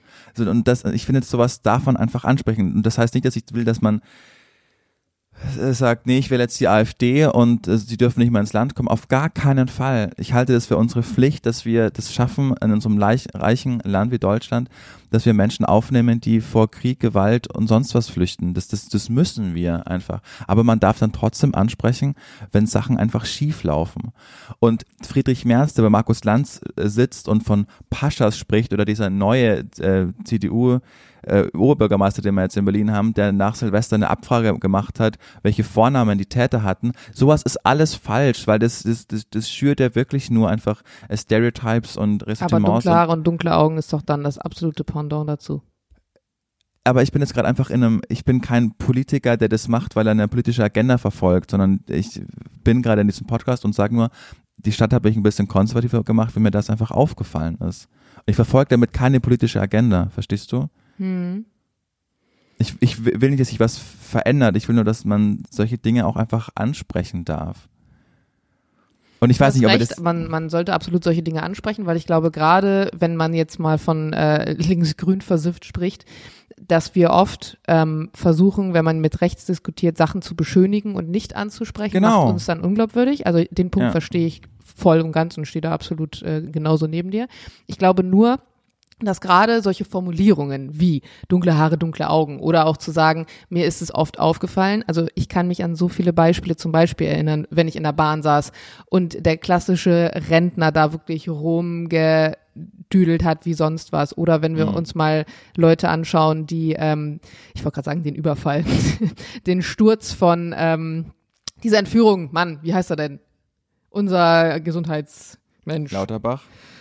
Ach, diese Entführung, wie heißt der Typ denn, der den entführen wollte? Naja, auf jeden Fall diese, diese Ecke. Karl Lauterbach. Diese, genau, ähm, aber das, da gab es doch diesen Entführungsfall und das waren ja alles Leute, das waren entweder, das waren Spitzenpolitiker, das waren Leute aus der Bundeswehr, das waren klassische Allmanns, so, das heißt, es gibt genauso die Fälle, die andersrum sind und deswegen finde ich einfach es schwierig zu formulieren, mir ist oft aufgefallen, dass dann nur Menschen mit dunklen Haaren und dunklen Augen zu benennen, wenn es genauso die Gegenbeispiele gibt, die eben einen deutschen Ausweis haben. Weil es wird einfach in dem Moment, wo ich die eine Information weglasse in diesem Beispiel, ein komplett anderes Bild gezeichnet. Und wenn du sagst, ey, es gibt viele Leute, die aus anderen Ländern hierher kommen, die sich jetzt scheiße verhalten, unterschreibe ich dir das. Aber das heißt nicht, dass es nur diese Leute sind oder zum Großteil diese Leute sind, weil wir das ja genauso, also es gibt genauso Deutsche, die sich halt scheiße verhalten. Aber das es ich ist ja nie natürlich wichtig. Ja. Also das, das ist ja völlig klar. Und die meisten Geschichten, die wir hier erzählen, das sind ja, wie du sagst, sind ja immer nur diese weißen Nasen, die dann wieder irgendwelchen Scheiß gemacht haben. Aber ich habe das Thema ja auch eingeleitet und ich hatte mir heute auch keine Agenda gesetzt. Das ist gerade so aus mir einfach raus, äh, dass mich Berlin einfach konservativer in, in der Ansicht gemacht hat. Ich war auf der, ich war auf der Straße in München und habe hab gegen die AfD und, und gegen Söder demonstriert und habe dir auch letztens äh, davon erzählt, dass ich da auf dieser, äh, dieser rechten Demo war. Ich werde niemals rechts der, der SPD irgendwas wählen. So, das ist meine Weltanschauung und das sind meine ganz großen äh, Überzeugungen. Aber ich finde trotzdem sollten wir, die dieses politische Bild haben, einfach au- auch solche Dinge ansprechen können. Ja. Und und äh, ja, ich will jetzt, ich will jetzt noch noch mehr Beispiele bringen, was einfach, äh, wenn du schon recht hast, das führt in ein falsches Licht. Falsches Licht übrigens aufs Stichwort. Du bist ganz dunkel jetzt. Jetzt bist du da. Sorry. Ja, ich wollte, Ja. ich wollte jetzt schon heimlich, während du deinen Satz beendest, wollte ich gerade schon überleiten zu einem anderen Thema, was deutlich amüsanter und auch nicht so schwere Kost ist wie das, was wir gerade haben. Bin Ah. hier aus meinem Ja, na, Bildschirm ja. kurz rausgedroppt. Jana, jetzt rette mich mal. Sollen wir den Ich rette ganzen dich Teil jetzt. sollen wir Weißt den du was, ganzen Teil Julian? Ich rette rausschneiden? dich jetzt mit was richtig, richtig Gutem. Aber sollen wir den ganzen Teil rausschneiden? Ich nicht, dass ich so Nein. wirke, als wäre ich so ein ich glaube, AfD-Typ. ich glaube, de- dein Punkt ist klar geworden und ich finde auch eigentlich wichtig, genauso wie du mich vorhin gerügt hast mit dem Wahlthema, äh, so habe ich dich jetzt vielleicht noch mal kurz darauf hingewiesen, ähm, dass manche Formulierungen schwierig sind und dafür ist auch dieser Podcast da. Ich glaube, darum hören die Leute uns auch gern. Ich weiß nicht, ob du unsere letzte äh, Bewertung gelesen hast. Da ging es nämlich auch darum, da hat jemand ähm, geschrieben, so, hey, Antenne Allmann höre ich super gern und gibt mir jedes Mal irgendwie neue, neue Ansichtspunkte. Und das ist es ja auch. Also wer weiß vielleicht, wie viele Leute jetzt zugehört haben, die nicht wählen waren, denen du jetzt noch mal kurz, ich meine, es war jetzt nur in Anführungsstrichen die Berlin-Wahl. Ähm, das heißt, es betrifft ja auch nur Leute, die in Berlin wohnen. Aber ne, vielleicht hat es irgendwie neuen Input gegeben und andersrum genauso. So, jetzt will ich kurz zu einem Thema und zwar ähm, bist du ein Typ, der online so, be ich, wie komme ich hier wieder auf dich zurück? Ich sehe dich gar nicht. Der online Bewertungen schreibt. Also wenn er Nee. irgendwo war, äh, dann bei Google. Aber das sollte so, man machen. so, jetzt habe ich nämlich was. Und zwar, ich bin jemand, der, die sich nicht traut, häufig Bewertungen zu schreiben, weil ich immer Angst habe, dass Leute anhand meiner E-Mail-Adresse dann äh, ableiten könnten, wer ich bin. Und ich das manchmal unangenehm finde, aber ich erlebe oft Situationen, wo ich aber gerne Bewertungen schreiben würde, weil manche Sachen einfach echt unterirdisch sind. Wir kamen auf das Thema am Wochenende mit diesen Online-Bewertungen. Und dann meinte ein Kumpel, äh, mit dem wir zusammen saßen, wir saßen mit so vier Leuten zusammen, meinte dann, ist euch mal aufgefallen, dass manchmal Menschen, die haben bei Google, also ich zum Beispiel heißt bei Google einfach nur privater Nutzer, damit man es eben nicht weiß, wer ich bin. Aber es gibt Leute, die haben da so richtig ein Foto drin, am besten noch mit Ja, sich ja. im Anzug und Schlips, ihren kompletten Klarnamen und am besten noch so ihre Firma verlinkt oder irgendwie sowas. Und die schreiben dann Bewertungen. So. Und jetzt denkt man sich, okay, man kann Bewertungen schreiben, weil man irgendwo essen war, weil man eine Aktivität gemacht hat, im Kino, sonst was. Man kann aber auch Bewertungen schreiben für Puffs oder für Swingerclubs. Ein sehr berühmter, Ah, ja. den wir hier in Berlin haben, ist ja das Artemis. Das ist ja kurz bei der Avus, wenn Ja. du da runterfährst, sozusagen bei uns genau hier die Ecke. Und Das muss ja irgendwie riesig dann, sein, ne?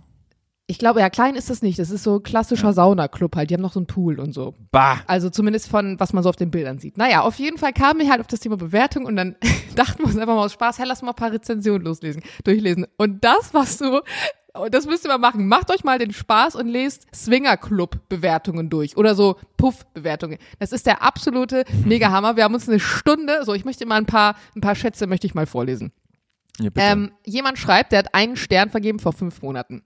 Ich empfehle es nicht. Drei Ausrufezeichen. War dort knapp viereinhalb Stunden und mit Ach und Krach eine Frau verwöhnt. Zu schade für 90 Euro. Ist nicht mal 30 Euro wert der Eintritt. Sieht von draußen und in den Fotos groß aus. Ist auch groß. Aber waren schätze mal 20 Frauen, wenn überhaupt da. Am Telefon hieß es 50.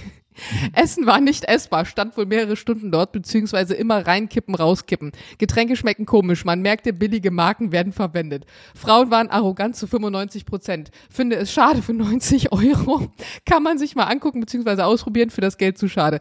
Ähm, mir ist generell auch aufgefallen bei Swingerclubs, die noch so Essen mit anbieten, dass Ach, Tendenz, Swingerclubs, das ist kein Bordell. also das Artemis ist ein klassisches FKK-Sauna-Club, also es ist wie ein Puff, nur dass du eben auch Sauna und Pool mit drin hast. Genau, Swingerclubs ist, Menschen können ganz normal reingehen, da sind keine Angestellten, also keine Ja, ich, Professionellen. ich, ich, ich kenne den Unterschied, aber der, die Rezension war gerade für einen Puff oder für einen Swingerclub? die Rezension war gerade fürs Artemis, was halt eine Art Puff ist, nur halt mit Sauna. Also da arbeiten okay. professionelle ähm, Genau, okay. Prostituierte, genau. Ja. Ähm, ein, eine Bewertung war auch richtig geil. Ähm, warte. War ganz, also vor elf Monaten, war ganz schön, hatte viel Spaß. Nur ich muss sagen, eine Bowlingbahn würde das alles noch toppen. ja klar, Bruder. So, hä? Das ist so der Standard, was man denkt. So heißt die Folge Bowlingbahn im Puff. Ja, dann schreibt einer auch einen Stern. Ich war sehr aufgeregt, Club verwöhnt, war hier früher achtmal. Ich werde nicht mehr kommen, keine Lust zurückzukommen. Das Mädchen fing an, unhöflich und wenig. Gibt es keine schönen. Zuerst normal kommunizieren Gott. und dann in den Raum beginnen sich schlecht benehmen und nicht, was sie tun. Und der Kunde nicht bequem, wo ich mir denke, da ist Richard, ne? Also keine Ahnung, was bei Richard los ist. Aber wirklich, diese Bewertungen kommen von Leuten, die ein, ein, ein Foto da drin haben. Und das Geilste ist dann, wenn du mal dann auf den, äh, auf den, auf die Person klickst, dann kannst du sehen, was sie sonst noch so bewertet haben. Und das willst du nicht sehen. Du willst es wirklich nicht sehen. Also Ich wirklich, macht, macht euch mal den Spaß. Einer schreibt ein Stern. Jenny, drei Daumen runter. Schön verarscht und erzählt noch, dass sie erst Hausverbot hatte. Wo ich mir so denke, oh mein Gott. Gibt auch positive Bewertungen, also so ist es nicht. Weißt du, Aber äh, weißt du, was mir gerade auffällt? Darüber muss ich gerade nachdenken. Richard, wenn du den mit T schreibst, dann wäre es einfach Rich Art. Oh. Ja. Rich Art im Puff. Das ergibt Sinn, das stimmt. Ich habe noch, ich hab noch zwei Fragen, fällt mir an dieser Stelle auch übrigens gerade Ja, auf, bitte. weil wir schon hier an unserer Kurz-Vor-Marke kratschen. Und zwar, wo wir gerade beim, beim Thema Puff wären. Wärst du lieber weniger attraktiv und steinreich oder extrem gut aussehend, aber dafür arm?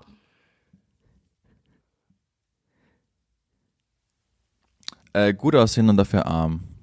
Okay, also du bist eher eitel, als dass du Ja. auf Kohle stehst. Oh, Jana, ich muss dir was erzählen. Und du? Was? Erzähl du mal. Ich, äh, ich glaube, ich wäre auch tendenziell. Wobei man sagen muss, wenn du weniger attraktiv und reich bist, dann kannst du halt ganz viel Beauty-OPs machen. Ja.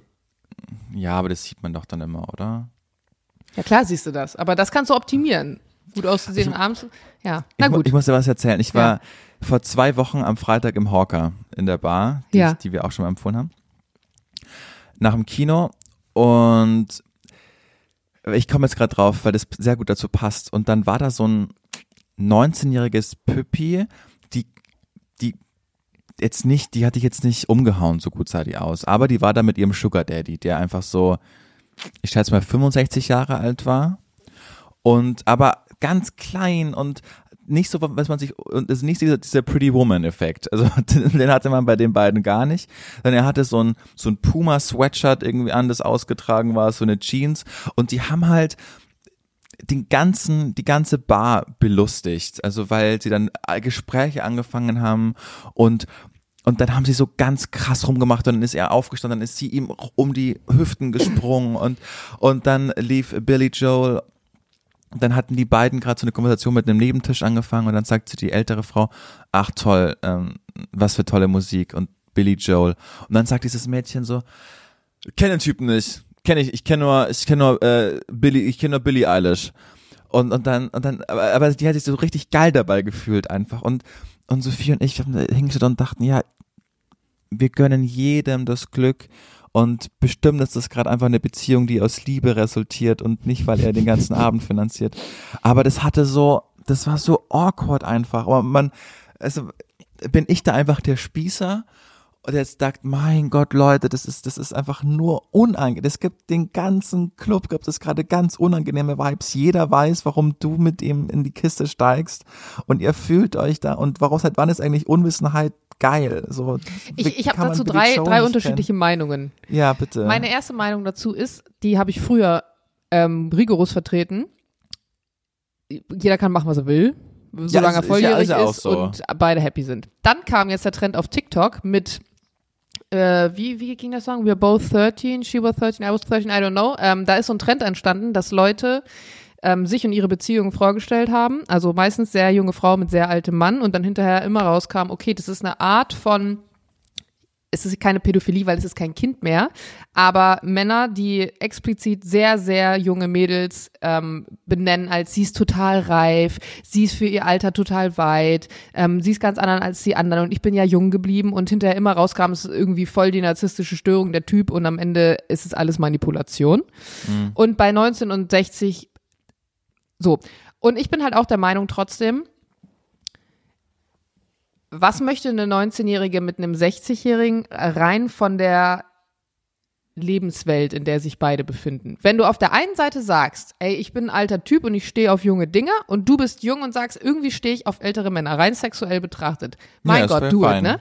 Aber in einer Beziehung, in der du gemeinsam wächst, sich entwickelst, Träume miteinander teilst, ähm, vielleicht auch mal irgendwann potenziell Kinder haben wollen würdest, äh, wie soll das halt zusammen funktionieren? Und am Ende, wenn du jemanden hast, der die 30 und 50 sind, juckt's halt niemanden. Aber wenn du halt 19 bist, eigentlich noch ein Kind. Also jetzt mal ganz ehrlich, ich frage mich immer, warum wir in Deutschland mit 18 volljährig sind. Ich finde es eigentlich vom Amiland her die Regelung mit 21 super, aber wenn ich zurückgucke auf meine Entwicklung, kann ich sagen, ähm, ich war zwar mit 19 vielleicht mir meiner Handlungen bewusst, aber ich hätte niemals die Tragweite von Dingen und Verhalten und auch meine eigene Meinung so kommunizieren können, wie ich es heute mit knapp 30 kann.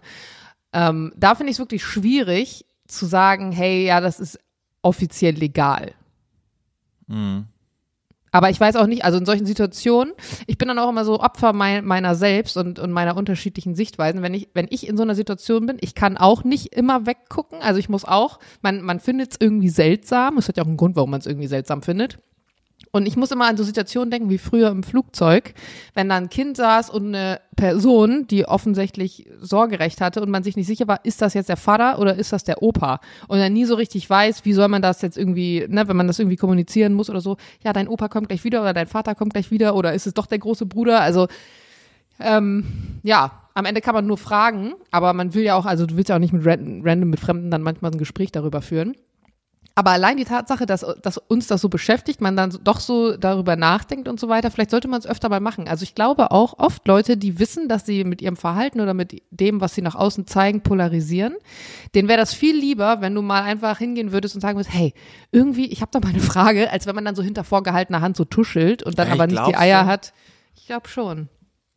Ich glaube, dass die das, dass, dass die drüber schauen. Die checken das ja auch. Also die kriegen das ja ganz genau mit. Die wissen ich ja glaub, auch, was die Leute um sie herum von ihnen halten. ja, das, ich glaube, dass er das weiß, ihm ist aber egal, dass er sich denkt, oh, ich werde später noch mit dieser 19-jährigen Frau schlafen. Und sie denkt, also ich, die war wirklich happy. Also ich glaube, die hat so Sophie mir rübergeschaut und dachte sich, wie kannst du, Frau, so dumm sein, einen Gleichaltrigen zu haben und arbeiten zu gehen, währenddessen ich hier das Leben finanziert bekomme und ähm, man muss auch ganz Spaß ehrlich habe. sagen, das mag jetzt vielleicht eine sehr seltsame Ansicht sein, aber für mich ist, wenn beide das wirklich, also 19 ist halt wirklich fragwürdig, aber jetzt nehmen wir mal an, sie ist 25 oder so. Irgendwie ist es für mich auch eine Art von Emanzipation, als Frau zu sagen, ich suche mir ganz speziell jemanden aus, der im Leben mir Sachen bieten kann, die ich jetzt gerade nicht erreichen kann, weil ich ein Ziel habe, zum Beispiel jetzt zu sagen, ich kauf, ich will mir eine Wohnung kaufen oder so, und suche mir deswegen jemanden, der mir diese Wohnung finanziert, weil wir auf einer Art, wie wir einen Deal miteinander haben, klarkommen. Und das ist die Gegenleistung. Wenn das für dich, wenn du das frei wählst, Und ich weiß, das ist eine sehr romantisierte Ansicht, weil ich glaube, nicht alle wählen das frei und ich glaube, viele sind manipuliert und so weiter und so fort. Aber wenn du das frei für dich entscheidest, und es dein Ding ist, ist genauso wie mit Leuten, die sich prostituieren. Also wie viele Studentinnen arbeiten nebenbei auch irgendwie als Escort-Mädel und zu so sagen, ich verdiene, ich habe keinen Sex, ich kann mir aussuchen mit wem, ich verdiene damit Geld, so. Ja, ist ja völlig fein. Dann ja. ist dein Ding. Man muss aufpassen mit solchen Äußerungen, weil das ganz oft dazu führt, dass, dass Leute annehmen, dass das immer so sei. Und ich glaube, das ist nur in ganz, ganz wenigen Fällen wirklich so.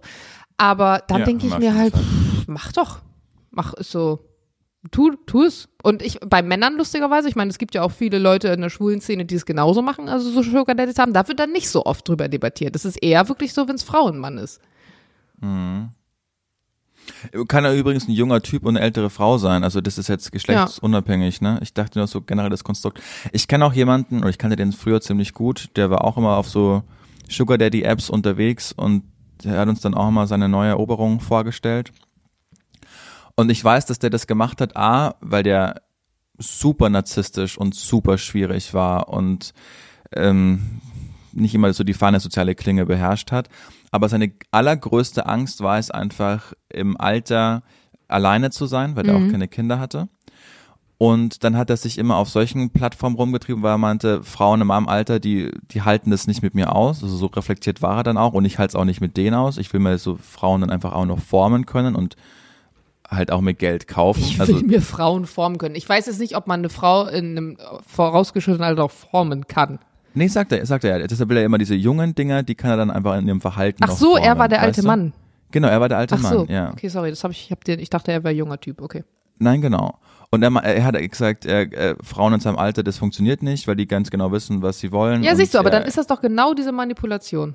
Genau, sag ich ja. Ich, Ja, ich wollte ja. ihr einfach nur folgen. Und deshalb hat er dann immer so, so junge Dinger über diese Apps kennengelernt und hat denen dann die Urlaube finanziert und äh, das Leben finanziert und die mussten dann nicht mehr arbeiten, sondern er hat alles gemacht. Und ich glaube, so sein, seine Vorstellung ist halt einfach, dass die sich dann trotzdem in ihn verlieben und halt immer bei ihm bleiben. Das so ein Invest für, seine, für sein Alter ist, damit er halt nicht alleine ist. Aber ich weiß nicht, ob das aufgeht. Also, ich muss auch noch mal dazu sagen, und das ist nicht, nicht angriffslustig formuliert, aber ich glaube, so, so, so Wörter wie so junge Dinger tragen auch oftmals dazu bei, dass man diese Frauen irgendwie ähm, so ein bisschen ihre Persönlichkeit nimmt und vielleicht sie auch in, als Opfer dieser Manipulation ich habe ihn jetzt, anerkennt. ich habe ihn zitiert. Okay, das gut. war nicht meine, nicht meine, Ja, ich, ich finde es voll schwierig, weil, ähm, wie gesagt, dieses, dieses Verhalten oft ja dann, das ist so ein bisschen wie mit dem, was wir vorhin hatten, mit diesen ähm, Versicherungsverträgen und so weiter. Leute, die dann, wenn es wirklich aus einer manipulativen Richtung kommt, die darauf anspringen, sind ja meistens solche, die gerade vielleicht in einer Notsituation sind, die vielleicht gerade irgendwie ähm, einen schwachen Moment haben und denen es gerade irgendwie nicht gut geht, die vielleicht selber ähm, irgendwelche Themen haben, die sie eigentlich aufarbeiten müssten. Und dann kommt jemand daher, der irgendwie eigentlich fast schon ein Schutzbefohlener sein sollte, den auch dieses Gefühl gibt. Und dann kommt aber hinterher raus, boah, jetzt bin ich drin in diesem, in diesem Käfig aus Narzissmus und komme irgendwie nicht mehr raus. Also ganz, ganz schwieriges Thema, was man, glaube ich, auch nicht einfach so mit einem, einem Satz so abrappen kann. Aber ich kann, glaube ich, nur jedem raten, wenn er vielleicht ähm, Freunde im engen Umfeld hat, wo er merkt, irgendwas, irgendwie ist das seltsam, warum hat die jetzt so einen alten Knacker oder so, einfach mal ähm, nachfragen, was genau der andere einem, einem gibt. Also manchmal kommen ja Leute da auch dann selber drauf. Die haben sich in diese Situation so ma- reinmanövriert, kommen irgendwie nicht mehr raus und Freunde finden es dann so seltsam, dass sie sich von einem abwenden, anstelle dann vielleicht die Hand zu reichen und zu sagen so, hey, ich merke gerade, du machst irgendeine Phase durch vielleicht oder du hast da irgendein so ein Thema, äh, kann man dir irgendwie behilflich sein und oftmals hilft es dann, glaube ich, auch. Oh, oh Jana, ich habe mich, ich habe mich noch nie, nicht mal bei unserer Streitfolge, ich habe mich noch nie so unwohl am Ende einer Podcast-Folge gefühlt. Oh, wirklich? gerade. Das Ja. will ich gar nicht. Weswegen? Na, Also ich habe mich auch unwohl gefühlt mit dem Wahlthema, weil ich weiß, dass du in vielen Punkten recht hast. Und ich glaube, viele das auch nicht nachvollziehen können. Insofern, vielleicht gehen wir beide mit einem Gefühl raus. Hm. Ja. Ich meine, man denkt ja auch irgendwie, es ist ja auch ein bisschen therapeutisch, man denkt ja auch irgendwie noch mal drüber nach. Oder nicht? Ja, Denkst ja. du noch mal drüber nach? Ich denke, ich glaube, das ist auch wieder mal so eine Folge, die ich mir anhören werde. Also die meisten Folgen höre ich mir nicht nochmal an, weil ich, ich war dabei. So, ich, Ja. ich, äh, ich weiß ja, was ich gesagt habe, und was du Ich, gesagt ich höre hast. mir tatsächlich fast jede Folge noch mal an. Echt? Ja, Okay, weil ich das für mich witzig. selber total gut finde, weil ich zum Beispiel in der letzten Folge auch gemerkt habe, in der letzten großen, wie oft ich dir, ähm, wie oft wir so Sätze, also dass ich echt eine blöde Angewohnheit habe, weil ich so schnell denke und weiß, wie dein Satz zu Ende geht, Ja, dass ich meinen ein. neuen Ja. Satz beginne, wenn du deinen noch nicht ganz beendet hast. Und dann, dann gibt es so eine Überschneidung von zwei, drei Worten. Und das ist super unangenehm zum Zuhören. Mhm. Und deswegen habe ich auch heute, als du am Anfang deinen Monolog gehalten hast über dein äh, Bankthema, da habe ich dreimal, viermal die Situation gehabt, wo ich da rein wollte. Einige dachte ich, nee, halt's Maul jetzt einfach, lass dich jetzt. Du musst aber aushalten können, dass Julian zehn Minuten Monolog hält. Ja, Weil das geil, natürlich für dass den du das hast. Hörenden viel spannender Ja. ist, ja. So, guck, jetzt hatten wir auch wieder so eine, so eine Situation, weißt du? Der Satz ist noch Ja. nicht ganz fertig. Aber ich glaube, wir wachsen ja auch beide dann eigentlich daran. Also das ist ja, wenn man sich mal an, guck mal, guck dir mal irgendwann noch mal eine von unseren Sendungen an. Oder unsere ersten Folgen. Ja, Wie schwierig das für uns auch war, eine andere Meinung vielleicht dann gerade vom anderen auszuhalten, weil wir uns, glaube ich, trotzdem, auch wenn wir es nicht immer zugeben wollen, wir schätzen den anderen ja schon und auch die Meinung, die der andere hat. Ich gebe das zu, warum soll ich es nicht zugeben? Das würde ich das ja nicht, Ja, nicht mit ich machen. weiß nicht, unter, unterbewusst, weiß ich nicht, ob, ob man das immer so. Ich formuliere jetzt extra Mann. Ich hab's jetzt extra. Hä? Ich, ich glaube jetzt, die letzten fünf Minuten ist einfach echt ein ganz privates Gespräch geworden. Ja. Also das, Okay. Lass jetzt- lass Sollten wir jetzt jetzt mal einfach aufhören. abschalten? ja. Äh, Äh, warte mal, ich habe noch eine Frage. Ich hab, mir fehlt noch eine Frage. äh, ja, Die los. muss ich noch stellen. Ähm, ist, eine, ist eine Spaßfrage eigentlich. Aber warum klatschen wir, wenn uns etwas gefällt? Äh, Wer ist auf die Idee gekommen, hey, lass mal in die Hände klappen? Super, super Idee. Ich habe auch, äh, super Frage. K- Keine Ahnung. Ich weiß auch, dass als wir, ähm, als ich in Amerika studiert habe, äh, nach Vorlesungen klopft man ja immer so auf den Tisch, wenn der Genau. Prof fertig ist. Ja. Und wir waren halt so fünf, sechs Deutsche und haben dann auf den Tisch geklopft und dann haben uns die alle so angeschaut, warum klopfen wir jetzt auf den Tisch? Also ja, auch das ist so ein deutsches voll Ding seltsam. einfach. Also Genau. ich hab's, ich hab's dann mal nachgegoogelt und so richtig weiß man es nicht. Also es geht auf jeden Fall aufs antike Griechenland zurück, auf einen Typ, der auch einen griechischen Namen hat, der irgendwie Applaus heißt und der halt damit angefangen hat, während so großen äh, Theatervorstellungen und so weiter und so fort. Aber warum, also woher genau das kommt, konnte nicht so richtig jemand erklären. Aber ich finde es auch, also ich meine, warum haut man nicht zum Beispiel mit den Köpfen gegeneinander? Oder war, also könntest du Ja, ja auch gut. machen. Oder warum äh, schlägst du deine Oberschenkel zusammen? War, also wer hat entschieden, lass mal beide Hände nehmen und gegeneinander klappen? das ist Das irgendwie ist, super. das ist eine gute Frage. Ich kann sie nicht, ich kann sie nicht beantworten. Also, Hey, ich, ich, es ja ich möchte jetzt einen Aufruf machen. Ähm, jemand kann sich mal einen kreativen Weg überlegen. Das, ah, das noch kurz an, an allerletzter Stelle. Kennt ihr, kennst du das Spiel Who's Perfect heißt es, glaube ich? Who's Perfect? Ähm, es ist ein Spiel und äh, so ein Gesellschaftsspiel und es geht darum, man spielt es mit mehreren Personen. Einer liest ein Wort vor und das ist tendenziell so, ein so starkes Fremdwort, dass die meisten nicht wissen, was es bedeutet. Und dann muss man verdeckt eine Erklärung aufschreiben, was genau es ist, also was dieser Begriff definiert. Dann werden die Zettel eingesammelt. Der, der das Wort vorgelesen hat, vermischt die Zettel heimlich, liest dann mehrere Definitionen vor und die Gruppe muss sich entscheiden, jeweils einzeln für sich selbst, was sie glaubt, welches die richtige Definition davon ist. Die richtige Definition ist auch dabei, die liest dann der jeweilige, der eine Typ halt vor. Und wenn halt hinterher die eigene Antwort ausgewählt wurde, dann darf man ähm, Felder vorsetzen. Das heißt, je kreativer deine Antwort ist und je plausibler sie klingt, umso eher wirst du dafür belohnt. Also du musst auch schon kreativ sein im Kopf. Und wir haben das jetzt, als wir in Finnland waren, mit 15 Leuten gespielt und ich habe innerhalb von drei Zügen gewonnen, weil alle Ja, davon ausgegangen sind, dass meine Antworten die richtigen sind. Also weil ich es einfach so geil formuliert habe. Ich, also es war wirklich voll mein Spiel. Und jetzt weiß ich gar nicht mehr, worauf ich hinaus wollte wir waren gerade bei, warum wir klatschen. Ach so. Lasst doch dieses Spiel mal hier mit der Antenne Allmann Community spielen. Ihr könnt euch uns mal eure kreativen Antworten zusenden. Einfach so random ausgedacht. Wie ist es, was ist die Entstehung des Klatschens? Warum haben wir uns entschieden, bei Theatervorstellungen und so weiter, wenn wir irgendwas geil finden, zu klatschen? Und die kreativste Antwort lesen wir nächste Woche vor. Das halte ich für eine tolle Idee. Mir ist immer wichtig zu betonen, in dem Mittelteil, wo ich über äh, das Berlin gesprochen habe, meine, wenn ihr da Fragen zu mir äh, habt und sagt, ich bin da nicht deiner Meinung, wirst du das gemeint, ist mir ganz wichtig, schreibt mir mit dem Betreff Bezugnahme oder äh, Betreff Berlin und ich werde jedem Einzelnen eine Sprachmemo machen und nochmal erklären, wie ich es gemeint habe, dass ihr das richtig einordnen könnt. Das ist mir ganz wichtig. Ich will nicht äh, in eine Schublade mit, mit März oder Konsorten gesteckt werden. Das dann zu dieser Folge. Schön, dass ihr uns so lange zugehört habt. Heute ein bisschen in Überlänge. Äh, wir haben Ja. uns sehr gefreut über die aktuellen Bewertungen. Wir hoffen, dass auch, wenn wir jetzt hier vielleicht heute eine Debatte hatten, die manchmal ein bisschen auseinandergegangen ist oder so, ihr ähm, nicht so unangenehme Situationen hattet wie bei der Streitfolge, dass ihr fast abschalten wollt, weil ihr es nicht aushalten konntet. Ich fand es trotzdem, ich fand es eigentlich eine gute und starke Folge, weil man gemerkt hat, dass wir beide vielleicht nicht in allen Punkten d'accord miteinander waren, aber es trotzdem fand ich zumindest ein äh, Gespräch irgendwie auf Augenhöhe geblieben ist Ja. und es nicht die Stimmung nach hinten raus irgendwie negativ beeinflusst hat. Nee. Ansonsten sagt gerne, dass es uns gibt. Gebt uns fünf Sterne auf Apple Podcast. Wir freuen uns auf den Wochenkickstart. Nächste Woche haben wir euch ganz arg lieb. Diana. Und der Julian. Tschüss. Tschüss.